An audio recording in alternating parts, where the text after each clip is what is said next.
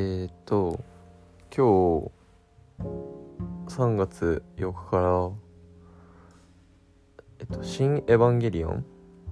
劇場版っていうのをやってて。で僕は「エヴァンゲリオン」が昔から好きで今日公開初日で見てきました。まあエヴァファンからしたら結構なんて言うんだろう。いろいろ賛否両論ある作品なんで、まあ、いろんな意見があって、まあ、そういうとこも面白い「エヴァンゲリオン」の面白いところだと僕は思ってるんですけども、まあ、僕は一ファンとしてはすごく良かったなっていうふうに思ってます、まあ、内容についてはここでは言わないんですけど、まあ、いろんな散りばめられてた伏線がたくさん回収されていたり自分の中でえー、まあなんか疑問に思ってたことが結構晴れたことがあったりとかいろんな難しい単語が 出てくる中で結構それを噛み砕いて解釈することができたなって思っててなんでこの「新エヴァンゲリオン」えっと「エヴァンゲリオン」の新しい作品はまあ本当に見てよかったなって公開初日に見てよかったなっていうふうに思うしやっぱこれからもねやっぱ「エヴァンゲリオン」って何回も見て面白いものだからこれから何回も見たいなっていうふうなところを今日思いました。でまあこの「エヴァンゲリオン」の話ってえっとすごい話題にもなったと思うんだけど時間が空いての公開というかえー、4部作になってるんだけども今日、えー、新しくできたのはその第4部。最終話。最終話っていうか最後の劇場版。っていうので3つ目のものがあったと思うんですけど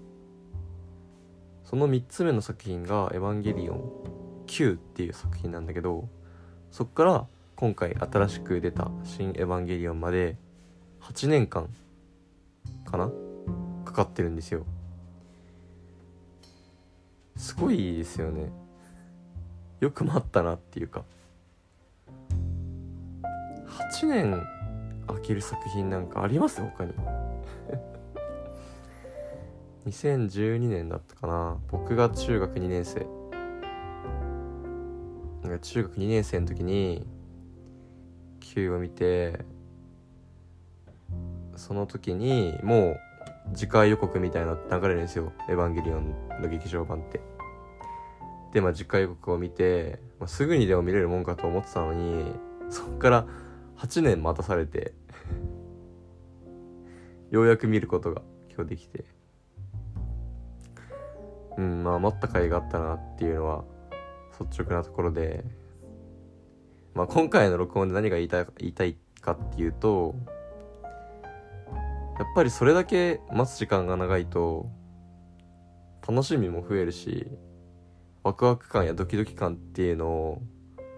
普通に待つよりもさらに味わえたかなっていうふうに今日は思いました。まあそれを言いたくて今日は録音してます。まあ結構ねなんか当たり前のことだけど人間って待つの嫌いじゃないですか。わかんない。好きな人もいるいるかもしれないけどまあ普通の人って別に待つの好きじゃないですよね。大多数の人は。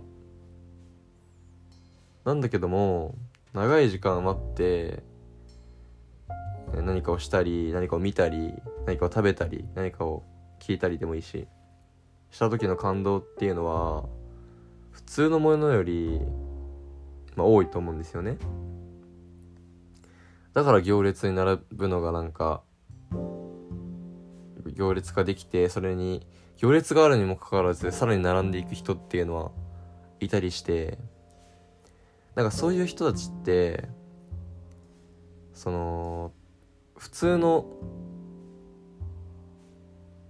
その食べ物を食べるでも何かをするでもそのやること食べることプラスの価値っていうのを付け加えたいから並ぶんじゃないかなっていうふうに今日思いました。僕なんかはね8年僕以外もそうだけど8年間待たされてようやく見れていろんな感動があったりね今日したんでまあ僕は正直言って待つのあんまり好きじゃなかったから早く見たかったしでも早く見たかったけどそれだけ待たされての今日だったので普通に見るよりかは